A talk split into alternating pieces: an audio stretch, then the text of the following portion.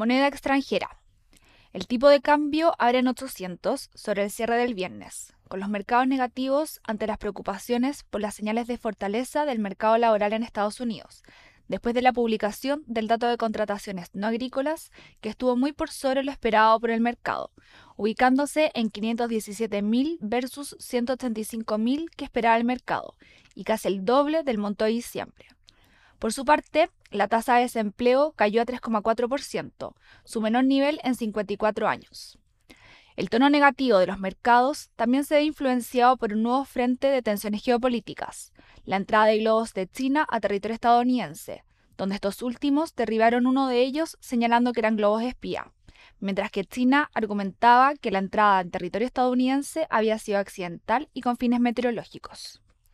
En el plano local, Chile se encuentra en estado de emergencia por los incendios forestales que han arrasado con más de 280.000 hectáreas en las regiones de la Araucanía, Ñuble y Biobío, dejando a 24 fallecidos y más de 1.000 viviendas destruidas.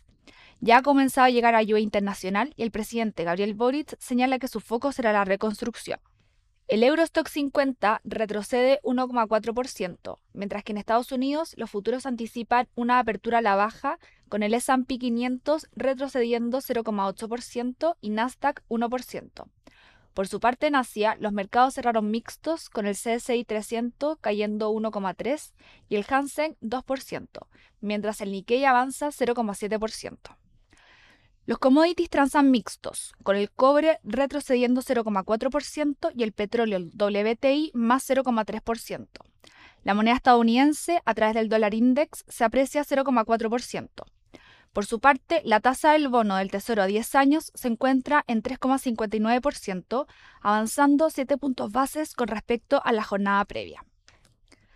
Técnicos. El tipo de cambio opera en 804 a esta hora, con las monedas emergentes negativas. En cuanto a los técnicos, las principales resistencias se encuentran en 805 y después 810. Por su parte, a la baja, los principales soportes se encuentran en 800 y luego 790.